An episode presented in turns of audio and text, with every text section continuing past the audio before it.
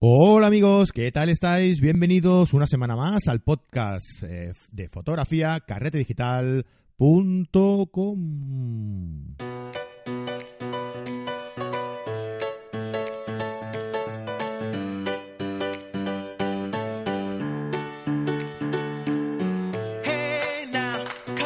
Bueno, bueno, bueno, bueno, bueno, bueno. Hoy estamos, hoy estamos de estreno, ¿eh? Hoy estamos de estreno. ¿Por qué? ¿Por qué estamos de estreno? Os lo digo. Primero, porque volvemos a publicar una nueva clase del curso de máscaras de la universidad con Marco Antonio Álvarez, el jefe. Un saludo, jefe. Y, y bueno, eh, es la lección número 4 eh, entendiendo y modificando las máscaras. Súper interesante. Si lo vais siguiendo, iréis viendo que es muy práctico, muy fácil de, de seguir y sobre todo que vais a entender qué estáis haciendo, ¿no? No es un plugin de estos que, bueno, ponlo ahí y ves tocando. No, no, no. Aquí se explica todo eh, con detalle desde el inicio hasta el final, ¿vale? Hasta que la foto os quede retocada súper chula. Vale, aparte de esto, que es importante, pero realmente eh, la consistencia del programa, la importancia del programa, es que hoy tenemos a Fran Nieto. Fran Nieto es un colaborador nuestro que nos habla, pues, eh, puntualmente de, composición, sobre composición. ¿Y qué pasa? Que precisamente esta semana, eh, concretamente ayer, salió a la venta su nuevo libro, El arte de la composición, enriquece tu mirada fotográfica. Y como eh, Fran es un tío extraordinario, además de un buen eh, profesor, que nos explica eh, con detalle y súper bien explicado todo lo referente a la composición en la fotografía, pues ah, ha tenido bien dejarnos un libro para sortearlo entre todos vosotros. A que sí, a que está muy bien. Pues entonces, eh, lo único que tenéis que hacer es esperaros al final del programa, escuchar eh, la entrevista, perdón, la entrevista no, la masterclass prácticamente que nos da eh, Fran en el, sobre composición en el, en el programa, que todo esto que nos va hablando Fran sobre composición eh, lo podemos ver dentro de su libro, que si aún no lo has comprado, ya estás tardando, ya estás tardando, vas ahí a, a, a su página web, a frannieto.es y vas a la sección de libros y ahí lo tienes eh, espléndido en, primera, en primer plano. Entonces puedes comprarlo, ¿vale? O puedes participar en el concurso del libro que nosotros sorteamos aquí. Igualmente, como solo le tocará uno, eh, los demás tendréis que comprarlos, pero no pasa nada porque es dinero bien invertido. Mm, Dinero en formación, dinero ah, que vais a invertir de, de- de una forma satisfactoria porque todo lo que, lo que Fran eh, explica está ahí, todo lo que Fran tiene en la cabeza sobre composición está en este libro y, es súper aconsejable, ¿ok? Pues nada, ahí os dejo esa pincelada. Además, estamos de enhorabuena porque si queréis eh, suscribiros a carretedigital.com, que ya sabéis que a partir de esta semana ya entrará los nuevos precios, que os lo dejaré en los eh, apuntes del programa. Ah, si queréis suscribiros a carretedigital.com, este viernes empezamos con el nuevo curso de Fran Nieto sobre macrofotografía. Este lo tiene también a la venta en su página web y puedes adquirirlo en su página web comprándoselo eh, exclusivamente a él o puedes eh, suscribirte a carretedigital.com y cada semana te iremos descubriendo un capítulo de, ese curso, un- una clase de ese curso, además de poder disfrutar del resto de cursos que tenemos a tu disposición. Iniciación a fotografía, eh, edición con Photoshop, edición con Lightroom, eh, creación de página web con, Word- con WordPress y nuevas incorporaciones que en breve os eh, anunciaremos y que son súper, súper, súper atractivas y súper interesantes. Ya lo veréis ya. En unos, en una semana seguramente tendréis, tendréis novedades. Pues nada, no me enrollo más, os dejo con el programa, con el con la masterclass que le llamo yo, porque de verdad que es una delicia escuchar a, a Fran Nieto hablar sobre composición y recordaros otra vez frannieto.es y eh, comprad el libro, que es muy importante, que es una inversión, tomadlo así como una inversión. Vale, venga, nos vemos al final del programa, ¿eh? Cuando acabéis la entrevista, no vayáis que os diré cómo podéis conseguir el libro de Fran Nieto. Hasta luego. Adeu, adeu. Bueno, y hoy, como os he comentado, pues eh, tenemos a, bueno, al, a Fran Nieto, nuestro colaborador habitual, que nos va a hablar de, de composición. Hola, Fran, ¿qué tal? ¿Cómo estás? Hola, buenos días, Francisco. Hola a todos. Bien, pues nada, hoy, hoy es un día un poco especial porque además de tener aquí a, a Fran que nos va a hablar de, de composición, pues eh, ha salido su nuevo libro, El arte de la composición, enriquece tu mirada fotográfica. Y, entonces, pues, eh, nada, eh, quería comentar simplemente contigo que, bueno, ya que está a la venta el libro y eso, pues anunciar a, a la gente y, y invitar a, a- pues a la, a la gente que, te sigue y que nos sigue a través de, del podcast, pues que, que vayan a comprarlo porque es muy interesante, ¿no? Eh, todo esto que vas explicando tú aquí con nosotros, pues lo explicas eh, con ilustraciones en el, en el libro y, y nada, pues es seguramente que, que, bueno, es, es bueno tenerlo, tenerlo ahí para, para referencia, pues alguna vez que, que hay algo que no te queda claro, ¿no? Y, y pues la tienes ahí en, en la biblioteca. ¿Qué, qué nos cuentas de, de tu libro, Fran? Aprovecha. sí, siempre es difícil hablar de lo de uno.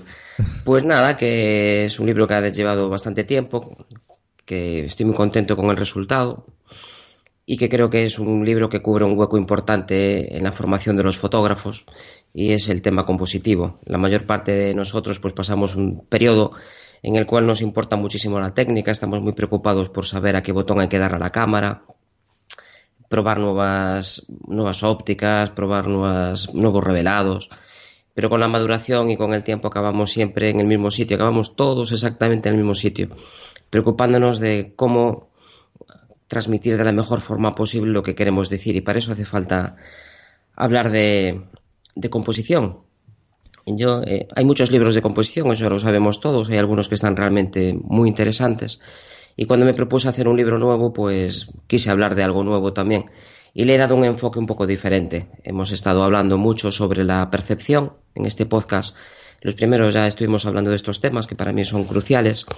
Las reglas, las normas y las cosas son así y siempre fueron así. Pues a mí no me gustan, siempre fui mal alumno por eso, porque siempre le protestaba al profesor y no me valían las, teorías dictatoriales. A mí me gusta que me expliquen las cosas y el por qué. Y es lo que intento hacer siempre en todo lo que hago. Decir, ¿de dónde viene? ¿Por qué es mejor hacerlo así? ¿Y cuáles son los resultados de hacerlo de otra forma? Así que el primer capítulo del libro lo dedico a esto, a la percepción. Empezamos hablando del cerebro, del, de la toma de decisiones, una cosa que parece que está muy alejada del mundo de la fotografía, pero que realmente es fundamental. A mí me gusta mucho la psicología y la ciencia. Y te das cuenta de que todos los conocimientos están muy relacionados. Cuando somos capaces de percibir y de entender cómo percibimos y por qué nuestro cerebro procesa la información de una determinada forma, estamos en mejores condiciones de explicar nuestro mensaje de una forma más clara y que la gente perciba de la mejor forma posible lo que le estamos intentando transmitir. En el capítulo 2 hablamos de, de lo habitual en, un libro de fotografía, que es la disposición geométrica de los elementos. En el capítulo 3, pues de la gramática. Y en, en, los últimos capítulos, ya no me voy a extender ahora en hablar de cada uno de ellos. El último capítulo también es un poco distinto porque planteo la composición desde qué podemos hacer nosotros, cuáles son nuestros recursos para poder gestionar nuestro mensaje.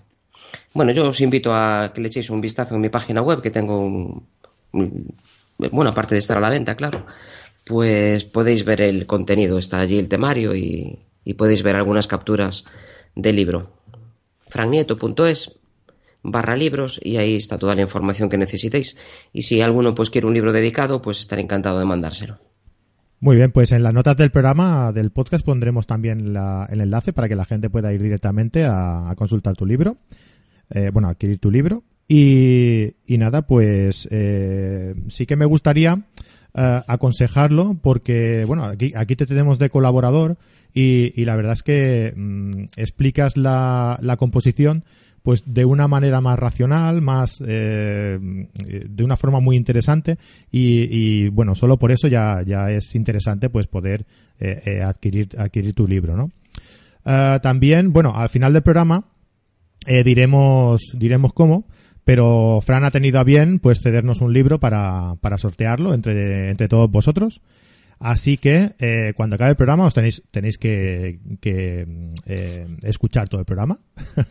que yo creo que ya, ya simplemente por el programa vale la pena, pero bueno, eh, aparte de eso, pues al final os diremos cómo, cómo podéis conseguir este, este libro que sortearemos entre todos vosotros.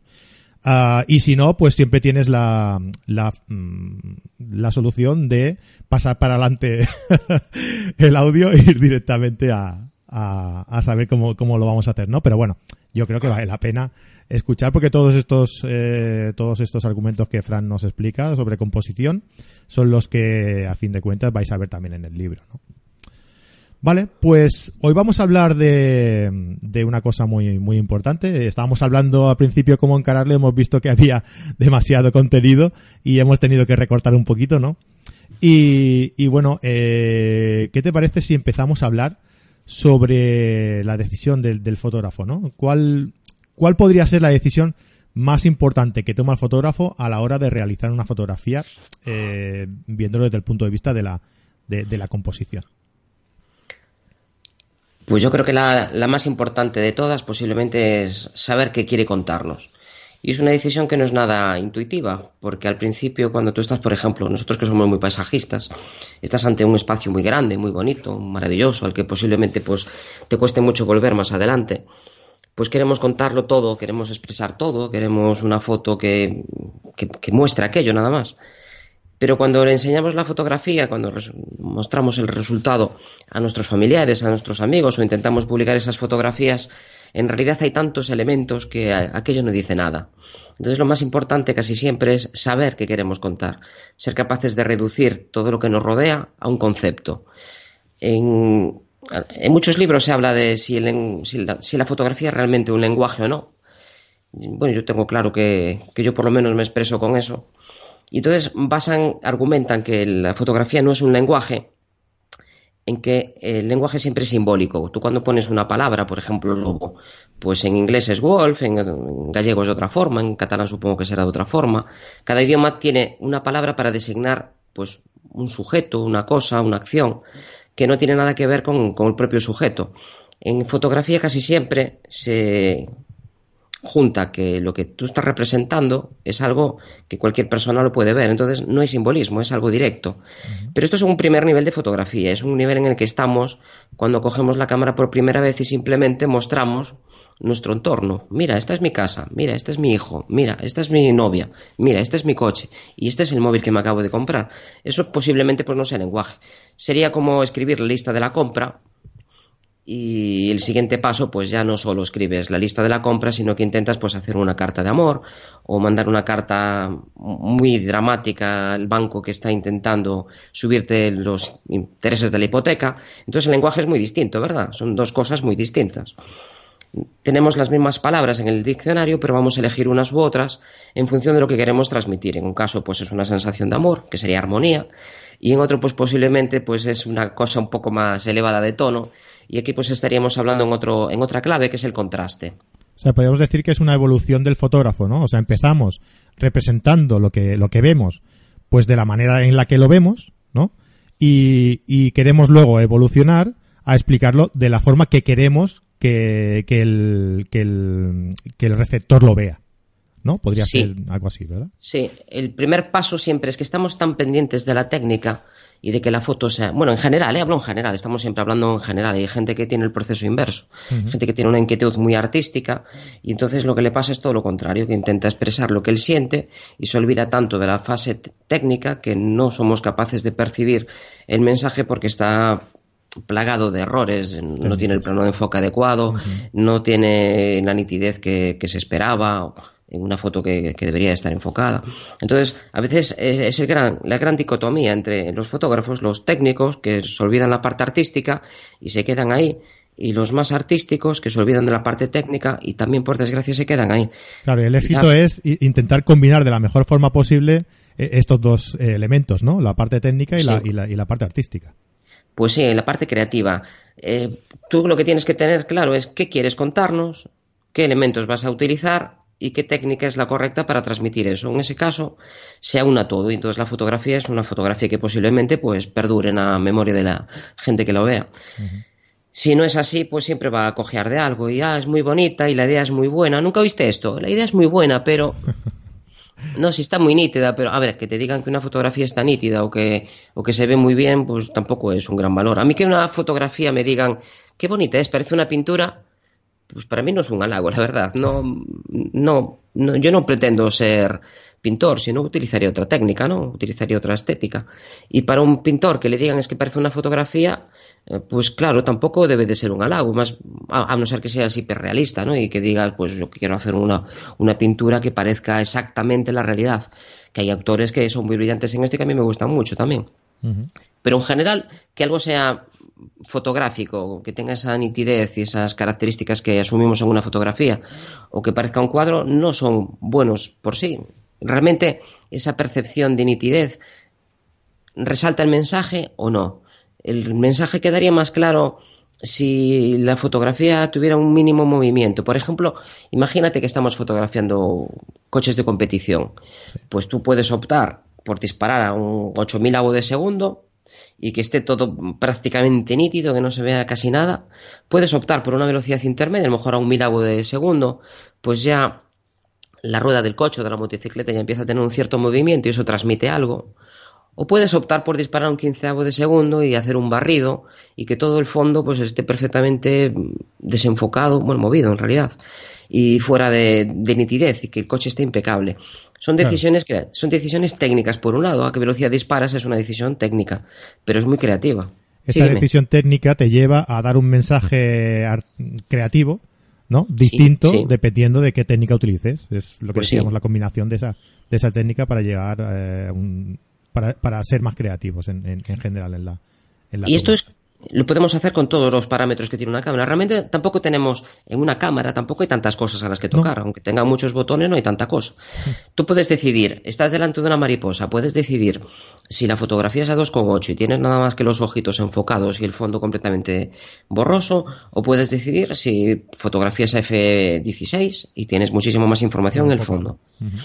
O puedes decidir si utilizas una focal de 60 milímetros y tendrías pues una buena cantidad de fondo, o si te vas más lejos y pones un 200 macro y tienes un fondo mucho más reducido. Puedes decidir si pones un flash o no lo pones. Si vas por la tarde a fotografiar una una pues una puesta de sol o, vas por la mañana y haces un amanecer o vas a mediodía y tienes otras características el color si tú para ti es muy importante el color y estás por ejemplo en un país muy colorista como por ejemplo te vas de, de paseo un fin de semana pues a Marruecos, que está aquí al lado, y ves esos colores tan llamativos y unas combinaciones cromáticas que son muy interesantes, que las ropas parecen así aleatorias, pero tienen un gusto estético con los colores increíble. Y dices, pues joder, estos colores se resaltan muchísimo mejor a mediodía que con luz frontal. O dices, pues prefiero que la, que la catedral esta pues tenga mucha textura. Estas son decisiones que por un lado son técnicas cuando tienes mucha luz, cuando tienes poca, pero por otro, cada decisión que tomamos es también creativa. Y este paso de decidir que vale, esta es la decisión correcta, pero es que además lo voy a hacer a esta hora y lo voy a hacer con estos parámetros, tú puedes disparar a 125 5,6 y tienes un resultado. Y te, entra la misma luz si fotografías a F16 y corriges la sensibilidad o el tiempo de exposición para mantener el histograma en el mismo sitio. Pero estas son decisiones creativas que al principio pasan muy inadvertidas. Hace falta un cierto nivel de maduración del fotógrafo para llegar a ellas. Correcto, sí, sí. Pues vamos a ver las eh, los planos que podemos utilizar para, para llegar a, bueno pues a, dar un mensaje u otro dependiendo de que de, esos planos ¿no? que utilizamos pues sí es una decisión que a veces nos pasa también inadvertida es Sí, porque igual no lo piensas, ¿no? O sea, tú ves una foto y, hostia, pues esta, esta foto me, me, me despierta un, sentimiento de libertad, de tal. ¿Y por qué, no? ¿Por qué? Y a lo mejor no, no te has dado cuenta, sobre todo la gente que, que a lo mejor todo esto no, no lo conozca, de que estás viendo una escala, por ejemplo, ¿no? Muy, muy considerable, una persona, eh, una silueta en pequeñito al lado de una gran montaña o de un gran acantilado, ¿no? Y eso te, te lleva a ese mensaje de, de libertad, de, eh, eso, de, de, grandiosidad, ¿no? De, de la naturaleza. Eh, y eso y para eso sobre todo se puede utilizar, ¿no? y a lo mejor es algo que tú no ves, pero está ahí y te da esa sensación. Pues sí, tienes toda la razón del mundo. Gracias. y es mucha razón, ¿eh? Mira. Eh, Algo voy aprendiendo, Fran, poco a poco. sí, son mucha gente que te dice muchas cosas. Sí, la verdad es que es un podcast para aprender muchas cosas, sí. Claro que sí. De muchas personas que saben mucho. A ver, cuando nosotros nos colocamos en un determinado sitio, pueden pasar dos cosas. Y una es que tengas una óptica fija y otra cosa es que tengas una óptica zoom. Y los zoom en los fotógrafos que están empezando son muy cómodos, pero también hacen mucho daño, porque tendemos a hacer el proceso de composición al revés. Tú te colocas en un sitio que te des cómodo y luego abres o cierras el zoom hasta que sea lo que te interesa. Por ejemplo, imagínate que estoy pues aquí al lado de casa, en la Catedral del Obradoiro, allí, mirando la, la fachada del Obradoiro, en la Catedral de Santiago. Y entonces, pues me pongo donde no haya gente, donde no me estorbe nadie, donde sea un lugar cómodo, donde esté la sombra, donde por algún motivo te sientas bien allí. Y a partir de ese momento, pues vas a utilizar el objetivo que te permite que salga pues la torre por un lado, las personas abajo, el ángulo que te, que te cubra desde esa posición. Pero esto, cuando tú te colocas en un determinado sitio, el punto de vista establece las relaciones que existen entre los sujetos. Si tú estás por ejemplo, imagínate una persona que quieres hacer un retrato de una persona en un restaurante y tú estás sentado y quieres hacer pues una de estas fotografías de, calle. Si tú varías la posición de tu, de tu cámara, pues igual un metro a la izquierda o un metro a la derecha, pues igual esa persona de fondo, pues tiene a otra persona en una posición, tiene una pared lisa en otra posición, o tiene una máquina recreativa con lucecitas en otra posición. Y a lo mejor tú solo te has variado dos o tres metros pero la posición varía muchísimo las relaciones entre los sujetos. En fotografía macro esto lo notamos muchísimo porque como son cositas tan pequeñas, a veces cambios de unos pocos milímetros a la derecha o a la izquierda, pues coges una masa de color diferente al fondo porque había una margarita y en el otro lado pues no la coges. Estableces la posición, tu posición, la posición de la cámara, establece las relaciones entre los diferentes planos. Tú puedes tener una roca muy bonita con un fondo muy... Imagínate que estás ahora pues con una cascada maravillosa y en el Pirineo, estás en el Valle de Ordesa y estás delante de alguna de las múltiples cascadas que recorren el itinerario que va hasta hasta hasta el valle, hasta el final del valle. Hasta la cola de caballo, ¿no? Hasta la cola de caballo, sí que bueno, hay más valles allí, está el Valle de Alnisclo, está el Valle de Pineta, hay bastantes más valles. El más conocido es, es el de Ordesa, que es muy bonito. Y es el que más conocemos. ¿eh? Pues imagínate que estás por allí, pues en Gradas de Soaso, por ejemplo. Pues la mayor parte de la gente fotografía desde el caminito este tan bonito que hay y sacan la cámara y fotografían. Verás que los fotógrafos no hacemos esto. Bajamos del camino, nos acercamos y lo que hacemos en paisaje normalmente es buscar un fondo interesante y un primer plano atractivo. Sí, en general la mayor parte de los paisajes se pueden reducir a esto. Es verdad que hay también fotografías de paisaje aéreo donde no hay primer plano, pero casi siempre una vez que localizamos el fondo bonito, nos dedicamos el resto del tiempo a buscar un primer plano interesante. Y este primer plano lo puedes resaltar, como decías tú, pues con un angular. Te acercas mucho a una piedra impresionante, a unas raíces que están ahí agarradas a no se sabe dónde, como agarra ese árbol ahí tan grande, y, o, unas, margaritas, hay unas margaritas que puedes tener en primer plano, o unos brezos, o algo que te resalta el primer plano y te permite introducirte un plano medio y un fondo. Entonces, puedes tener más o menos la misma cascada, pero moviéndote un metro a la izquierda, un metro a la derecha, varían las proporciones. Si tú quieres resaltar mucho el primer plano y que tenga muchísima potencia, pues vamos a recurrir a un angular que nos va a resaltar eso. Si tú quieres que ese primer plano esté ahí, pero más matizado, lo que solemos hacer es alejarnos, coger un objetivo medio o incluso un teleobjetivo. Hace una temporada estuve fotografiando por aquí pues temporales, que en la costa gallega pues tenemos unos cuantos temporales, algunos años más que otros, pero el año pasado fue especialmente agresivo con los temporales y yo estuve haciendo tomas con 500 milímetros y, y, un, y un teleconvertidor, un 1.7. Al final estaba con un trastito en, entre las manos para hacer fotografías de olas. ¿Por qué? Porque las, el pronóstico de olas eran de olas de, de, un, de entre 8 y 10 metros de altura y yo sé que la, la profundidad de las playas que tenemos por aquí cerca es menor. Entonces tenía que ir a una punta, tengo que alejarme, tengo que ir a una punta que permita que las olas pasen por delante. Además las olas realmente de frente pues no son muy bonitas, normalmente son mucho más interesantes cuando las fotografiamos de lado y se ven de otro, desde otro punto de vista. El punto de vista, otra vez, volvemos a él, es el que marca la diferencia. Yo puedo tener una ola como tenían pues, los 300 fotógrafos de fin de semana, que llamo yo, que van cuando hay algo interesante o cuando tienen algo que transmitir, es ese primer paso de la fotografía. Cuando quieres contar lo que has visto, ah, pues fui a ver las horas, mira, tengo el documento gráfico.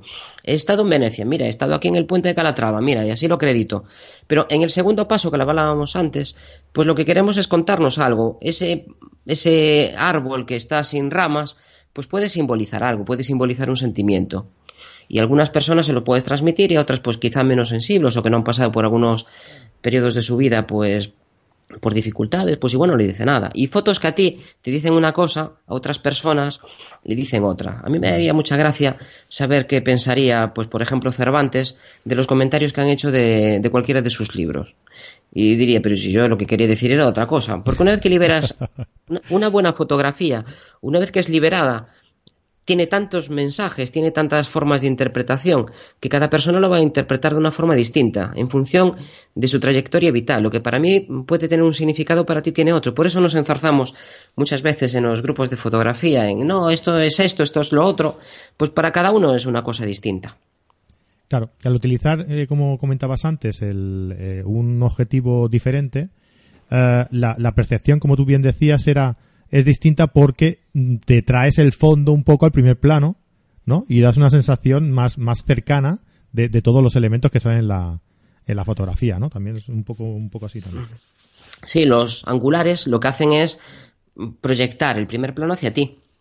y, un teleobjetivo lo que hace es todo lo contrario, es comprimir el primer plano sobre el fondo. Por eso los objetivos son buenos para, para, los, eh, para los retratos. Porque eh, bueno, depende, depende de lo que quieras. A mí estas apreciaciones de qué es bueno y es malo, en realidad lo que es bueno es tener un mensaje claro. Claro, sí, eso sí, lo que, lo que tú quieras transmitir eh, y tienes que utilizar la técnica que, sea precisa para lo que tú quieres transmitir y para eso entonces eh, una herramienta más es el objetivo que utilices. Eso está claro. Pero lo, que, lo que es un retrato convencional, digamos, ¿no? De destacar la, la, persona y desenfocar el fondo, trayéndotelo para, para darle más importancia al primer plano, que es, la, que es el retrato, que es la, cara, el rostro de la persona, pues con eso mm, se consigue con, con un teleobjetivo. Además de que con un angular lo que haces es deformar un poco la, dependiendo del angular que utilices, ¿no? Más, más o menos, pero deformar un poco la, la forma de la, del retrato, ¿no? De la, de la persona. Sí, ahí es la precisión esa que acabas de hacer, sí que es un retrato tradicional, donde intentas eh, que la persona a ver, yo, este es otro ejemplo que también pongo mucho. Imagínate un pescador pues de, Asturias o de Cantabria o de por ahí que lleva toda la vida en el mar, que ya tiene una cierta edad, está a punto de jubilarse.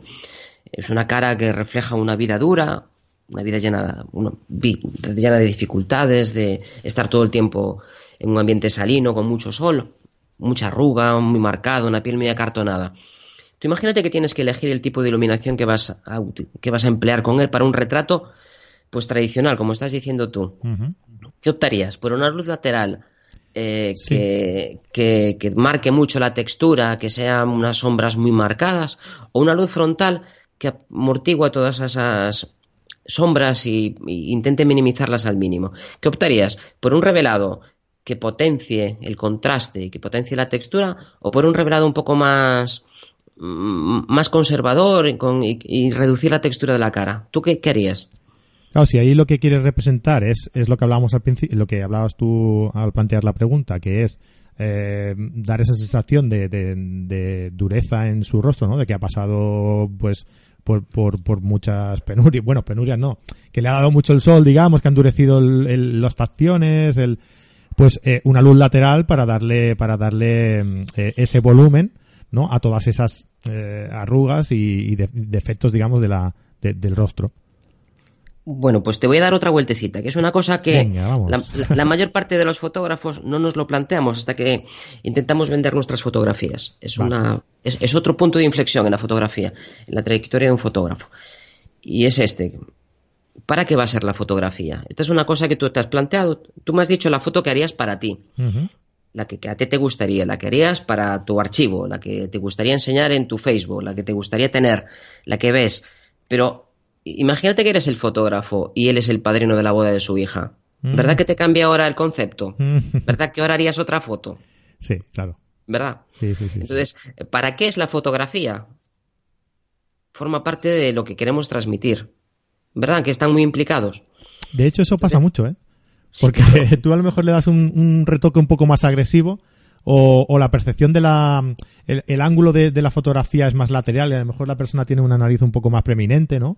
Y, y claro, ay, es que aquí se me ve la nariz más, ay, es que aquí se me ven las arrugas. Coño, claro, es que la iluminación es, es lateral y eso es lo que hace resaltarla en lugar de, de, de, de, suavizarla, ¿no? buena, buena esa, En, en, tu caso, que haces muchísimo retrato y, es muy importante saber cuáles son, cuál es la percepción propia que tiene la persona de su fisiología, de, su anatomía, porque hay personas que igual tú dices, jo, qué ojos más bonitos tiene, y ella dice, es que tengo un ojo un poco más cerrado que el otro y no me gusta. Y dices, pero, jolín, mm, yo no lo veo. O hay gente que le gusta mucho su nariz, pero hay otras que la tengo un poco plana y la tengo no sé cómo. Entonces, tú imagínate, ahora, volviendo otra vez al ejemplo de antes, imagínate que tienes que retratar, pues, bueno, imagínate que fuera un personaje real, a Pinocho. Sí. Entonces, ¿qué es lo que destacaría de Pinocho? Evidentemente la nariz. ¿Y qué harías para resaltar esa nariz? ¿Verdad que te irías a un angular? ¿Verdad? Sí, claro, sí, claro. Y diría, jo, vaya pedazo de nariz. Entonces la resalto con unas orejas allá atrás. Y este es el retrato que tú harías, igual que harías el del pescador. Con, para ti tú harías ese retrato. Ahora, y si Pinocho, este hombre con una nariz enorme. Tiene complejo de. Claro, pobre que seguramente tuviera algo que decir sobre su nariz, pues igual está muy orgulloso de ella y te pide una foto con angular. Entonces, yo he visto fotos maravillosas con objetivos angulares que igual a sus que igual a, las personas que, que, estaban retratadas no les hizo ninguna gracia. Pero entonces hay que distinguir entre la fotografía que tienes para ti y la fotografía para qué es, quién la va a visualizar, cuál es el público de esa fotografía y también, que parece mentira, pero también quién la paga. Ahora, otro ejemplo, también relacionado con el retrato. Imagínate que te llega una cría pues de 15, 16 años, ahí en plena adolescencia, y quiere que le hagas una sesión de fotos. ¿Tú qué ropa le aconsejas que lleve? ¿Qué, ¿Qué aspecto quieres que tenga? Pues hay que preguntarle. Mira, estas fotografías son para el carnet de identidad. Estas fotografías son para regalarla a tu novio o estas fotografías son para tu padre, o incluso si estas fotografías son para regalarle a tu abuelo. Porque es verdad que el vestuario que, va, que vas a poder manejar con una cierta con cierto clasicismo, digamos, van a ser distintos. La fotografía y las poses que van a ser para regalarla a su novio, seguramente las que elijas, ¿verdad? Que te va a influir en tu decisión en, lo que tú quieres contar como fotógrafo. Aunque al final, pues igual esta cría pues te, encaja muy bien en una fotografía para ti y le pidas permiso a, ella y a sus padres, que siempre sería muy interesante, e incluso lo legal, que le pidieras esa, ese permiso. sí, sí. si puede ser hay que tenerlo en cuenta también. Sí, también hay que tenerlo muy en cuenta. Que le pidas ese permiso y que digas, jo, pues a mí me gustaría hacerte una fotografía así, así o que te viene una chica que te quiere, mira, que quiere hacer una foto de desnudo, pero porque estoy embarazada, y una foto de desnudo de una embarazada, ¿verdad que no harías la misma foto que si es una foto de desnudo para pues para otro para un tema erótico, por ejemplo, ¿verdad? Es que es muy distinto. Tienes que destacar cosas distintas, sí, sí, sí. Es muy distinto. Entonces, esto es mensaje, esto es realmente pararte y decir, a ver, ¿qué quiero, ¿qué quiero resaltar? Si es una embarazada, ¿qué quiero resaltar? ¿Cómo le ha cambiado el cuerpo? las formas de, de, su barriga, cómo ha cambiado la forma del, de, los pechos, cómo, qué ha cambiado, la forma en la que camina, hay muchísimos cambios en una embarazada. ¿Y que, cuál quieres resaltar? ¿En cuál te quieres centrar? Y no es que... Hay otra faceta también de los fotógrafos, es que con el tiempo, en general, casi siempre nos hacemos cada vez más minimalistas. Y hay una, un axioma en fotografía que es reducir, reduce, reduce. Y bueno, a veces reducir significa reducir no solo conceptos y elementos, pero a veces mm, hay que ver si algo no aporta nada al mensaje, y quizá quitarlo mejore la claridad con la que le llega el receptor. Entonces, es, para mí esto es reducir, quitar todo aquello que no, que no colabora.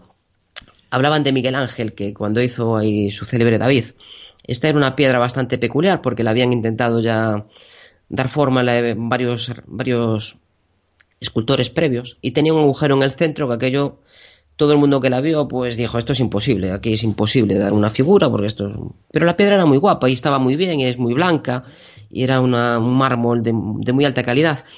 Y cuando lo vio, pues Miguel Ángel estuvo por ahí un par de días dándole vueltas hasta que al final pues hizo la composición que ya todos creo que tenemos en la mente. Y lo que decía él es que simplemente había que quitar todo lo que sobraba de su David. Fue quitando las capas hasta dejarlo que había en la piedra. Esto es un concepto que también tienen culturas tan lejanas como los inuit, cuando hacían sus totem, decían que dentro de cada, de cada árbol que llegaba a sus costas había un animal totémico y que había que estar en comunicación con los dioses, con sus dioses, para ver cuál era el que estaba allí dentro. Y una vez que ya lo sabían, y esto le podía llevar un tiempo, incluso meses o años, una vez que sabía que allí había pues un lobo, un oso, una foca, una ballena, un narval, una vez que lo sabían, pues lo, lo, sacaban, iban quitando la madera que sobraba hasta que dejaban al animal. Y esto es algo que debería, es muy bonito, el ejemplo es muy bonito, es una metáfora muy bonita de lo que debería de ser el proceso de hacer una toma. Normalmente yo veo muchos fotógrafos que llegan a un sitio y empiezan a acribillar, empiezan a fotografiar y hay que pararse. Hay que pararse, ver qué es lo que me impacta, qué es lo que me llama la atención, porque noto una sensación brutal de hacer aquí una fotografía. ¿Qué es lo que me está gritando dispara? Bueno, pues una vez que ya sabes eso, y eso es una percepción que es muy buena, porque cuando la sientes es maravillosa, y sabes, aquí hay foto, y, a lo mejor dices, aquí hay foto y de concurso, a ver si soy capaz de hacerla. Pues ese segundo paso hay que ralentizarlo, hay que pararnos, igual hacer una foto inmediata, sentarnos delante del visor y decir, bueno, esto ya es la fotografía de mi catedral con los peregrinos. Bueno, pero Puedo resaltar que esta catedral es grande, que es una catedral con un estilo determinado arquitectónico, y puedo resaltar que este es un momento donde hay muchos peregrinos. Voy a poner 20 peregrinos delante, con mochilas, con bicicletas, eh, con cara de cansado. Voy a elegir a, una persona joven que me resalte esto. Voy a elegir una persona mayor para un primer plano. Volvemos otra vez a la fotografía de antes. Es un primer plano interesante, y ese primer plano interesante, pues a veces es una persona a la que hay que pedirle permiso, que igual mm, si le pides permiso ya cambia la expresión, tienes que decidir si, actúas de una forma, si actúas de otra. Pero estas son decisiones que son, en realidad son decisiones creativas y tenemos que, tenemos que analizarlas. el mensaje que quieras dar también cambia en relación con lo que, con lo que tienes. O sea, si a lo mejor puedes representar todo ese esfuerzo que han hecho más fácilmente haciendo un primer plano de una persona que ha llegado cansada o que tiene algún atuendo que lo representa, eh, que ha llegado allí y es creyente y, todo el esfuerzo que ha realizado para llegar allí, o simplemente puedes dar el mensaje de, pues, de, de, toda la gente que ha logrado llegar allí, ¿no? Mm, eliminando así el factor más, más humano, digamos. O sea, dependiendo de lo que quieras transmitir, lo que estábamos hablando. Dependiendo de pues lo que quieras transmitir, eh, eliges una, ya no un ángulo, sino una percepción de, lo que tienes delante de, tus ojos. ¿no? Y centrándolo en un plano más, más humano, ¿no? Eh, podríamos hablar a lo mejor un poco de los eh, diferentes planos que podemos utilizar para, para representar lo que son las, las personas y que nos darán también un, un mensaje mm, diferente en cada uno de ellos, ¿no? Pues sí, esto lo vemos mucho en cine, que tienen que elegir. El cine es algo en general. Y, esto también es. Siempre, estamos generalizando. Yo, cuando hablo así, siempre quiero matizar que es la, media, la mayor parte de las ocasiones. No podemos comparar la mayor parte de la producción francesa, sobre todo los años 90, que es un ritmo muy lento, no lo podemos comparar con una película americana de acción de, de Alien, por ejemplo, que son cosas distintas. En general en cine se busca que los planos tengan una diferencia entre uno y otro, que te permitan avanzar en la, exposición de lo que nos quiere contar eh, y de la forma que la quiere contar el director. Entonces, lo, que más abarca sería el plano general, el gran plano general, en donde la figura, vamos a hablar, como dices tú, de la figura humana, que creo que así se entiende mejor, porque es un concepto que todos sabemos lo que ocupa una persona. Entonces, la persona quedaría muy reducida en el encuadre. Lo que realmente tiene importancia es el escenario, y la persona a veces pues simplemente va de un lugar a otro, por ejemplo una película de vaqueros, se veía las típicas fotografías que allí tenemos de, del oeste, ahí con los valles estos, con las montañitas estas todas peladas, o aquí cuando se hacían las películas del spaghetti western aquí en, nuestros desiertos, sí. Y pues iban el caballito, incluso el caballo, dos o tres caballos, eran muy pequeñitos, estaban hechas desde muy lejos y con angulares. Entonces lo que te resalta es, mira que le queda camino este por caminar, ¿eh? con este sol, vamos, que, puff, de aquí a allá. Ahora hay gente que esto lo hace con un teleobjetivo y con un primer plano, pues va avanzando y en tres pasos se sale del encuadre ya. Dejas la cámara quieta y en tres pasos se sale. Esto se llega enseguida, ¿eh? Entonces llegan allí, dos patadas están allí. Resalta cosas distintas, muy distintas. Otra fotografía, por ejemplo, que este es un problema que solemos tener con la fotografía cuando estamos en ese primer estadio. Tú quieres llegar a un sitio muy bonito, volvemos otra vez a Ordesa y quieres fotografiar las cascadas, pero curiosamente pues quieres hacer también un retrato de, tu pareja en ese momento, de tus hijos o de toda la familia. Entonces, ¿a qué recurrimos? a poner la persona a 5 o 7 metros de la cámara, fotografiar con un ángulo para que te salga la cascada entera, que es muy grande, y entonces al final ya no se sabe si aquello es un figurante en una película o es el, sujeto principal, no se sabe, porque está tan lejos que no se ve. ¿Qué es lo que tenemos que hacer? Si quieres, si tienes claro que el primer plano es importante, en este caso, en vez de tener una piedra o las ramas de, un arbolito, pues tienes a tu pareja, tienes a, tus hijos. Acércalos. Acércalos a la cámara. Aunque utilices el mismo angular, no pasa nada por utilizar un angular. Si estás a un metro, más o menos las facciones no se van a distorsionar demasiado. Va a ser una forma relativamente normal de ver la cara. No vas a ver una nariz ahí súper echada para adelante y las orejas para atrás. No vas a tener a Pinocho. Y vas a tener tu primer plano interesante. Se va a ver clarísimo que como las personas ocupan, pues igual un tercio, dos tercios de la superficie del fotograma y al fondo se va a ver lo suficiente la cascada como para que se entienda que, que estás allí. Otra cosa es que tú quieras fotografiar aquello solo aquello, pues no pongas a nadie. Y si quieres tener una, una sensación de escala, pues ponlas en el lugar adecuado, colócalas geométricamente en el lugar y con los colores incluso. ¿Te acuerdas de La Tierra desde el aire de, de Arthur Bertrand, que hizo una serie así de fotografías pues sobre los distintos ecosistemas de la Tierra? Hizo un libro enorme también que, que era muy bonito. Yo recuerdo esa exposición muy gratamente porque fue la última que vimos en una sala de exposiciones en Coruña y se habilitó expresamente para esa exposición y quedó realmente un trabajo magnífico. Pues este hombre, cuando le tocó de fotografiar los casquetes polares, iban en helicóptero, fotografiaban desde helicóptero, y entonces pues se bajaba uno de los, de los auxiliares, lo ponía en un témpano de, hielo, le ponía un plumífero rojo. Rojo, para que destaque con el blanco.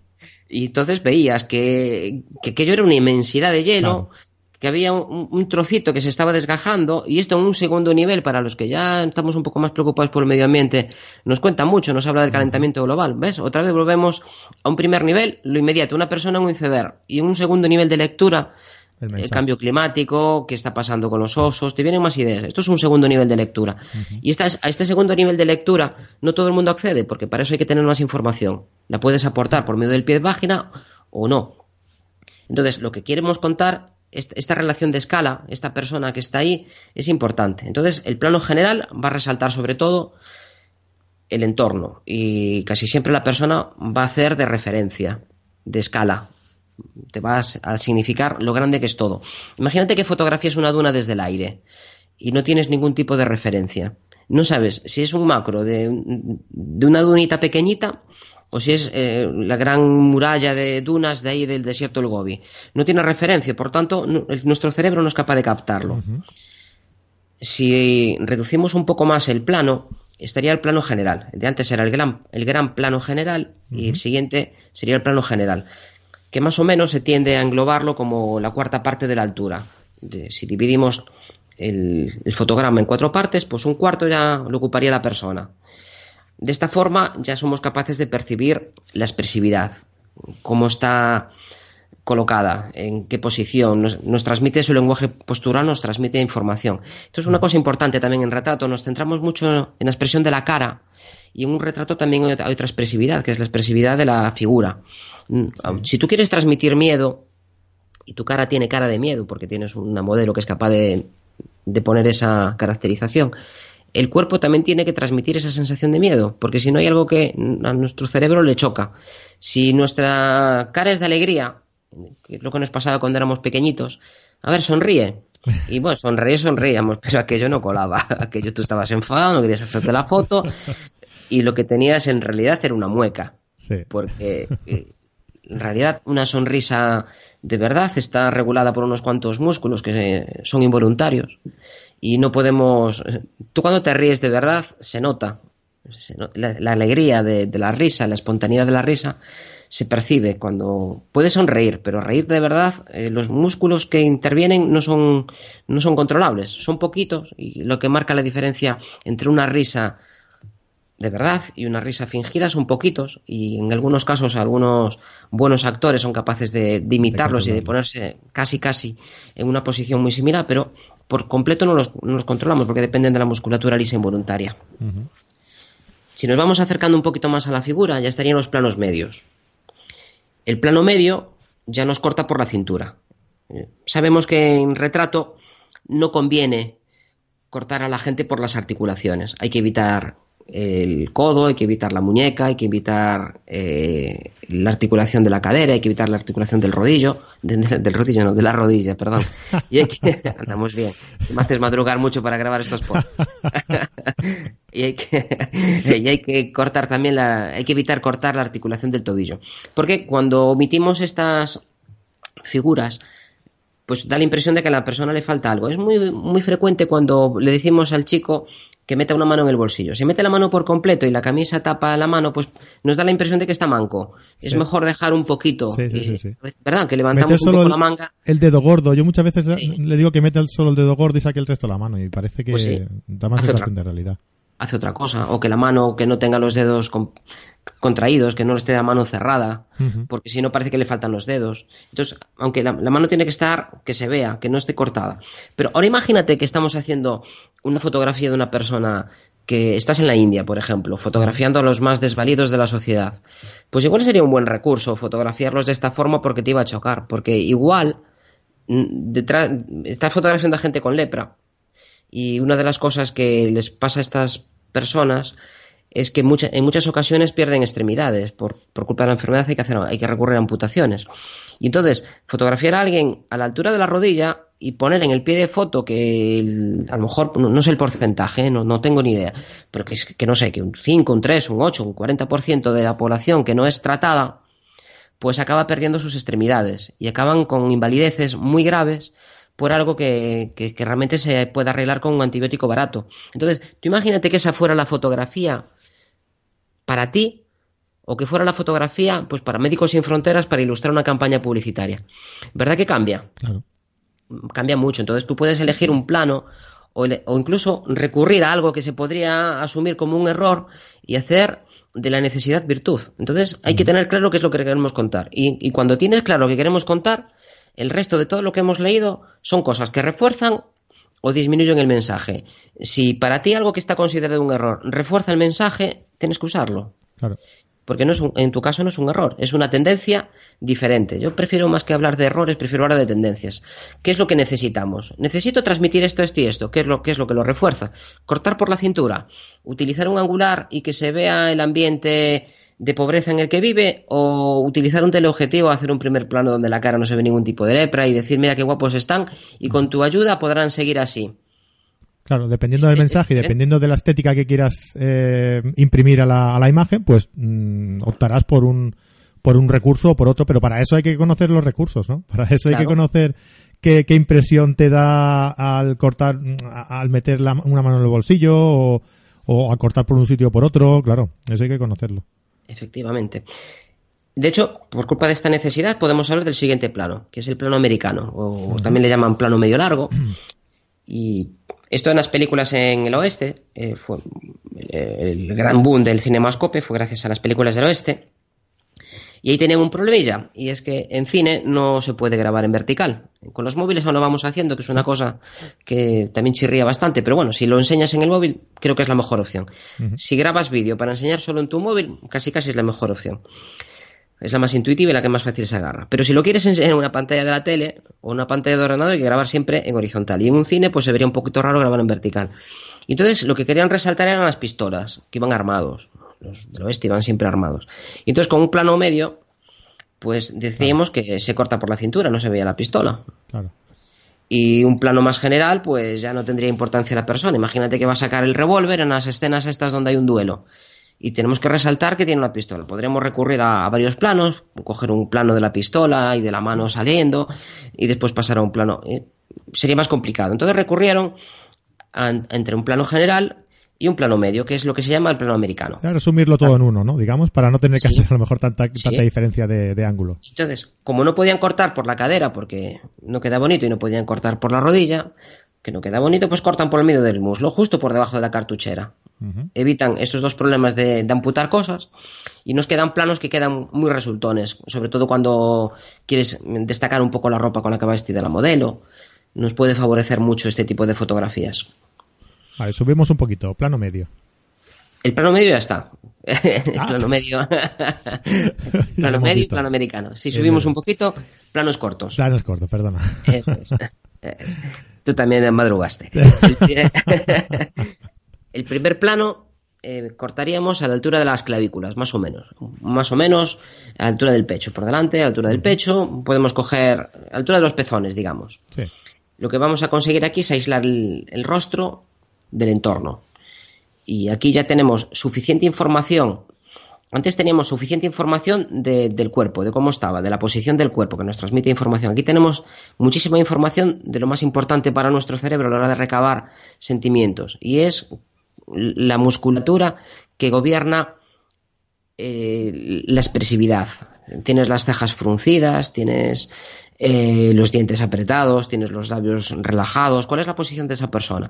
De hecho, hay bastantes teorías que opinan que el desarrollo de nuestro cerebro tiene mucho que ver con la interpretación de la expresividad humana. Hay otras teorías que dicen que tiene que ver con, con, el lenguaje hablado, otros con el crecimiento de los grupos. Hay teorías para todo, pero podría ser que, cada vez éramos más individuos, porque cada vez era más complejo las labores que desarrollábamos, cada vez eran más complicadas. Y para poder procesar todos los niveles de relaciones entre las personas necesitábamos un cerebro cada vez más, más gordo.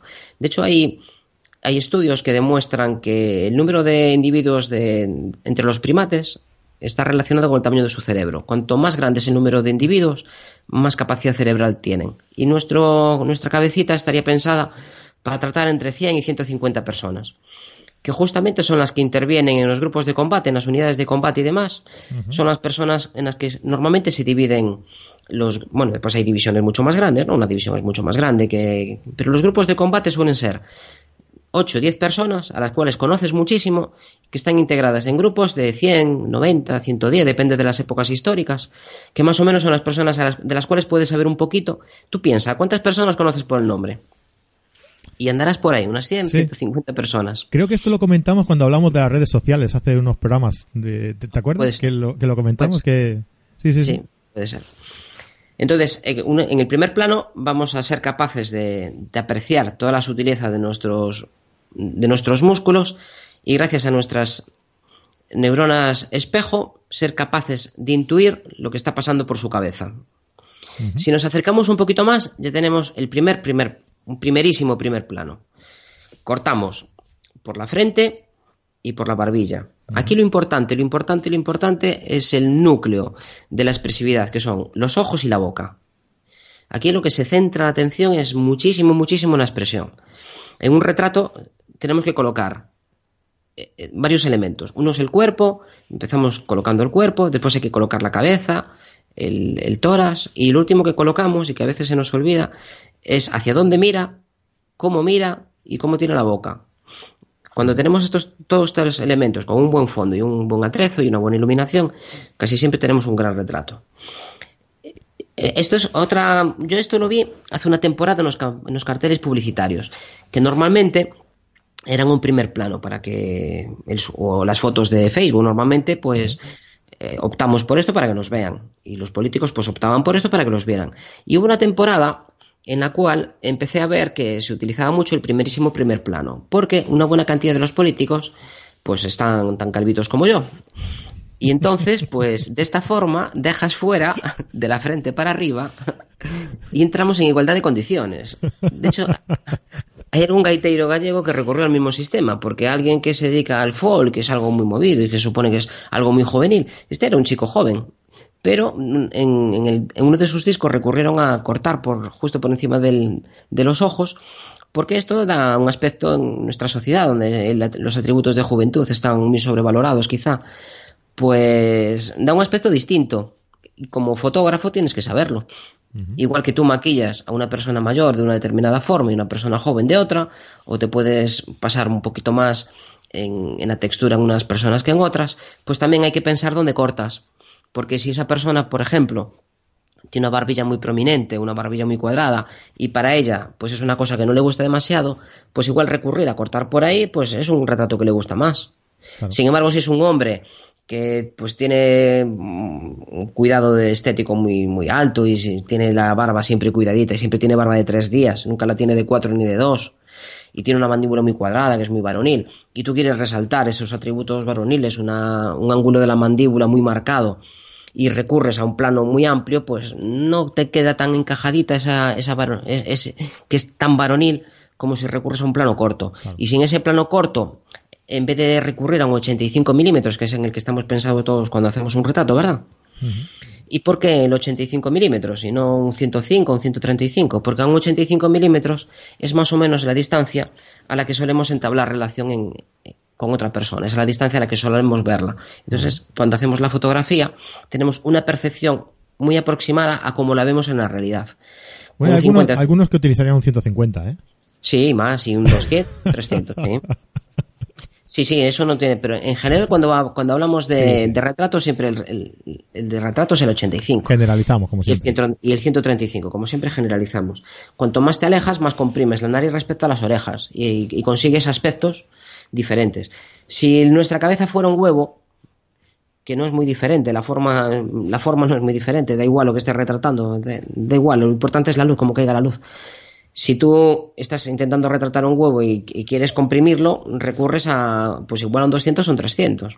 Esto de los, de, las, de los ángulos con los que fotografiamos, yo en las exposiciones en las que hago de paisaje a veces me sorprende que alguna gente me pregunta, pero es que no hay fotografías hechas con angulares. Hombre, alguna hay, pero yo casi siempre hago, hago paisaje con, distancias focales largas. De, yo creo que casi siempre de 50 a 300 milímetros. Hago extracciones a veces de paisaje y son las que suelo llevar a, los, a las exposiciones. Evidentemente hago fotografías de paisaje, pero en exposiciones casi siempre suelo elegir las que tienen menos ángulo de cobertura, porque son las menos vistas. Entonces tienes ahí un factor añadido y es la sorpresa del público.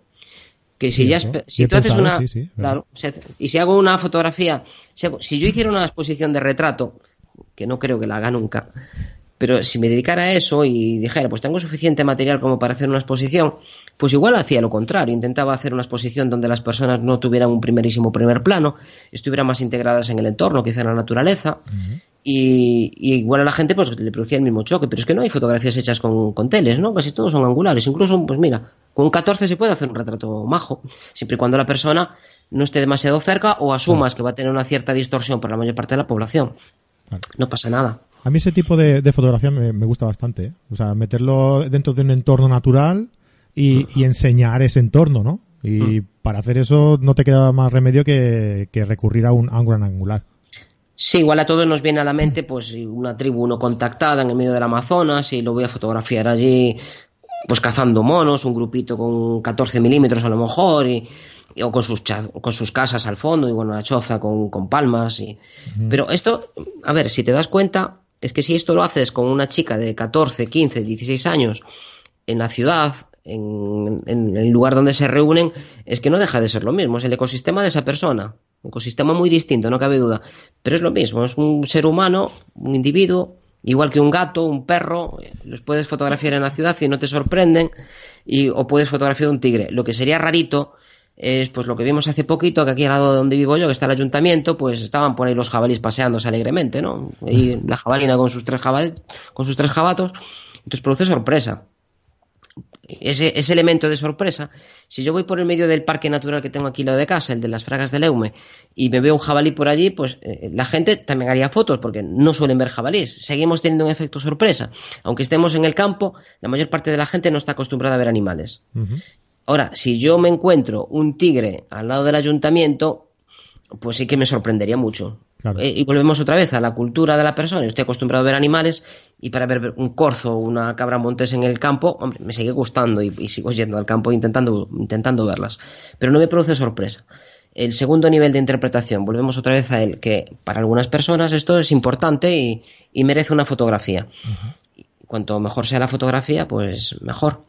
Y ya el último nivel de detalle en el que podríamos entrar es lo que se llama justamente plano detalle, que ya te centra solo en una parte del cuerpo, igual en el ombligo, en la rodilla, en eh, pues en el pecho, en el cuello, en una oreja. Eh, ya entraríamos casi casi en, lo que es macro, ¿no? Lo que eh, obtienes aquí, salvo que tengas alguna capacidad de inferir información de los músculos que te muestro, si están tensos, si están relajados, el tipo de piel que tiene, si, si, tiene frío, si, si, tiene vello, si no lo tiene. Seguimos recabando información, porque para nosotros el cuerpo es importante, sobre todo el cuerpo humano. Este plano es para, fotografía más intuitiva, ¿no? Para, para mostrar algo que, que tú tengas que imaginar qué está pasando, ¿no? Esta, yo la veo mucho en, en fotografía de, de niños, de, de bebés, de niños recién nacidos, por ejemplo. Sí, todo, mm, yo ahora tengo todos mis amigos que ya están teniendo ahora todos de repente les da por tener niños. Míralo. Y, y hay que hay que llevarse el macro, hay que fotografiar la mano del niño con el padre para que cuando crezca el pie del, del, niño, hay que fotografiar una serie de cosas que te hace falta algo, un plano de detalle. Pero incluso podemos ir más allá y fotografiar ciertas estructuras no tienes por qué centrarte solo en un pie o una mano, puedes decir, pues, las arrugas de, de una parte de la cara, que eso podría ser incluso, si, si, no le pones un pie de foto, pues podría ser un paisaje, una, una piel en la que hablábamos del, de nuestro querido marinero de ahí de Cantabria, que va a la anchoa pues igual tiene una piel que parece una, una serie de, de, montañas ahí con una luz adecuada. Podrías hacer incluso una imitación de un paisaje. Cuando te falta la escala podría pasar por otra cosa. o, un, un, detalle de la oreja, las, las formas del cuello, de, de, los tendones de la mano. Podrías, o de, o de las huellas digitales, podrías hacer un montón de fotografías con un detalle muy, muy próximo, incluso entrar en, en fotografía macro extrema con dos, tres, cuatro aumentos. Lo que tú quieras contar. De aquí ya hay unas, una, lo que se produce es una abstracción. Ya igual intuyes que es el cuerpo por el, por el color. Esto es piel. Y sé que es piel, pero jolín. Y te obliga a pensar. Y esto obligarte a pensar es un elemento de sorpresa también que atrae mucho a la persona. Tú te quedas más rato delante de una fotografía que no sabes lo que es. Exacto, sí, es verdad. Que te hace pensar, te hace um, intuir que, de, de qué es, primero de qué es, ¿no? Y luego, mm, ¿qué, mm. qué, qué significa? ¿Qué, ¿Qué, quiere representar ahí en, esa, en ese tipo de fotografía? Hay, y está también muy utilizada en fotografía de, de desnudo erótico, ¿no? O sea, eh, enseñar, insinuar las curvas, uh, y, y, a mí es más que más que otras es, es la que más me gusta de, de, de este tema de en, en el, la, el, tipo de fotografía erótico no porque te hace intuir mucho no te hace pensar te hace imaginarte que, que hay que hay después no o sea, es, es, es un plano muy, muy interesante. ¿eh? Claro, es porque te obliga a, a, ti como espectador y con una cultura que tú tienes, en la que sea, cada uno tenemos la nuestra, uh -huh. te obliga a, a, asumir. El cerebro siempre está viendo la imagen, intenta encasillarla, intenta etiquetarla. Lo nuestro, nuestro cerebro es un gran etiquetador. Entonces, ¿esto qué es? ¿Esto qué es? ¿Esto qué es? Y hasta que sabemos lo que es, o dices, esto es una tontería, una salida de olla de este fotógrafo que en este momento parece que quiere reírse de mí. Entonces, ya, pero ya tienes una etiqueta. Sí. Este me está vacilando. Ya tienes, ya tienes etiqueta, te puedes ir tranquilo. Ya puedes pasar a la siguiente fotografía y tu cerebro se ha quedado tranquilo. O puedes decir, ah, esto es una fotografía de paisaje, esto es una fotografía de desnudo, esto es una fotografía de... Y cuando ya tienes tu etiqueta, ya te vas. Entonces, eh, es, es que es así, ¿no? Es que tenemos que asumir. Estamos fotografiando para que las vean otras personas. No sé cómo vería una fotografía un primate ni cómo la vería un león, no tengo ni idea. Pero nosotros fotografiamos para que la vean otras personas, en general, ¿no? Igual hay alguna excepción, no lo sé. Igual quieres y estás criando animales en cautividad, igual necesitas una fotografía de algo para que se sienta de una determinada forma ese animal, puede ser, no lo sé. Pero bueno, pues dime, dime, perdona. Entonces, lo que, lo que te obliga esa fotografía es a un segundo nivel de interpretación, a pensar, a salirte de tu zona de, ah, esto es un paisaje, mira, una playa, ya está, fotografía de playa. Me gusta o no me gusta, siguiente. Cuando ves una fotografía de playa y ves algo raro, ves un elemento, imagínate que ves un tractor recogiendo algas. Hombre, es chocante. Y la gente diría, ¿y, este tractor qué hace ahí? Bueno, pues es una costumbre que había en algunas zonas de la costa para eh, mm, había algunos terrenos que eran carentes en algunos minerales que sí aportaban las algas. Entonces, cada cierto tiempo se añadían algas y había que sacarlas de alguna forma. Al principio se sacaban con un carro y con unas vacas y ahora pues se va el tractor allí a buscarlas. Todavía se ve en la costa de Galicia y de Asturias y de Cantabria, todavía hay estas esta, eh, una costumbre, no, esta necesidad realmente. En vez de utilizar abonos artificiales, pues se recurre a abonos naturales. Pero para alguien que esté en la playa y que ve un tractor metido hasta, metido el hombre allí recogiendo algas es muy chocante. Sí, es curioso, sí. Entonces, este segundo nivel de interpretación es el que te va, ¿y esto qué es? Y te va a obligar a recabar más información, a revisar en tu memoria ¿A qué puedes equiparar eso? ¿Y esto qué viene siendo? Entonces, tu cerebro empieza ahí a buscar, a conectar neuronas, y cuando recurrimos a la memoria, cuando necesitamos un uso intensivo de la memoria para equilibrar esa imagen, entonces esa fotografía que tú estás viendo tiene más posibilidades que otras de quedarse también en la memoria, de interconectarse, porque cuando interconectamos información es más fácil mantener la memoria que cuando ves simplemente una fotografía. Pues sí, además también habla mucho del, punto de vista del que hace la fotografía, ¿no? Porque a lo mejor alguien que está acostumbrado a que a ver ese tractor metido en, el agua no le da importancia y, no piensa que sea una algo interesante que fotografiar, ¿no? Y, alguien que no está acostumbrado, pues seguro que, va directo a, hacerle esa, esa fotografía, ¿no?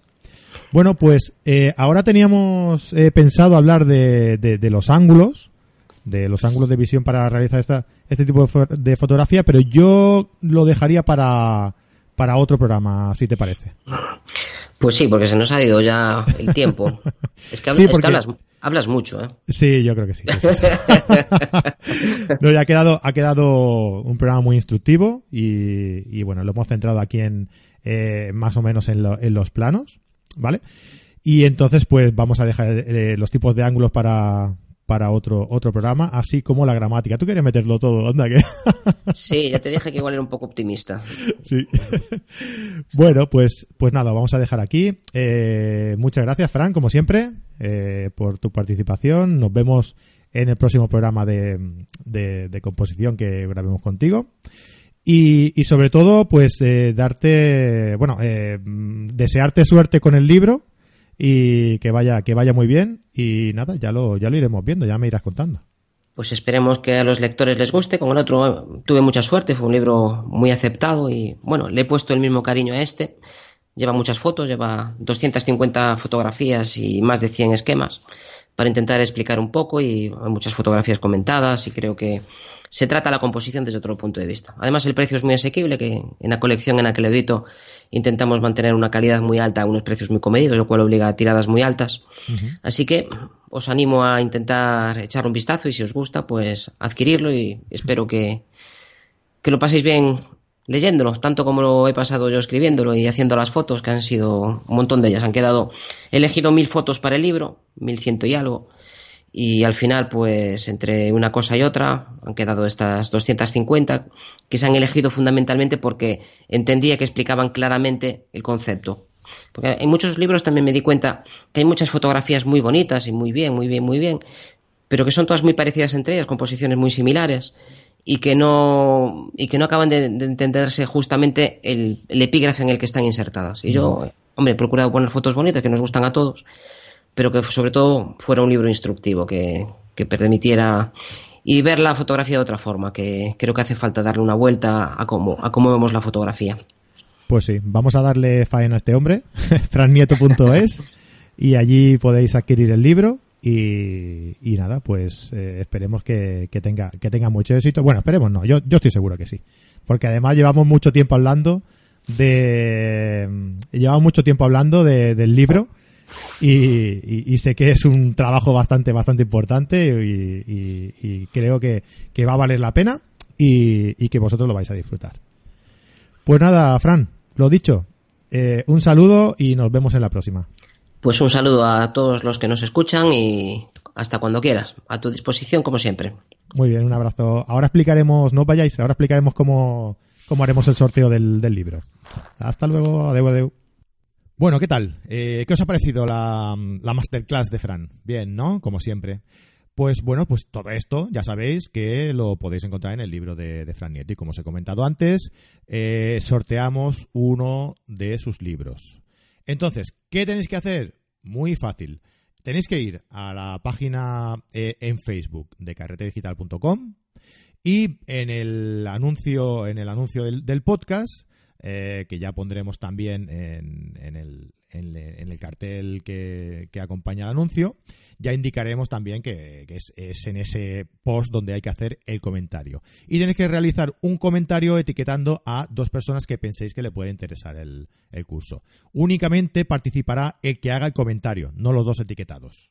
¿Vale? Así que si vosotros eh, dejáis en un comentario, dos, etiquetáis a dos personas que vosotros penséis que le puede interesar el libro y estas dos personas no etiquetan a nadie más, no hacen un comentario etiquetando a alguien más, entonces estas personas no entran. Simplemente entra el que comenta. Es fácil, ¿no?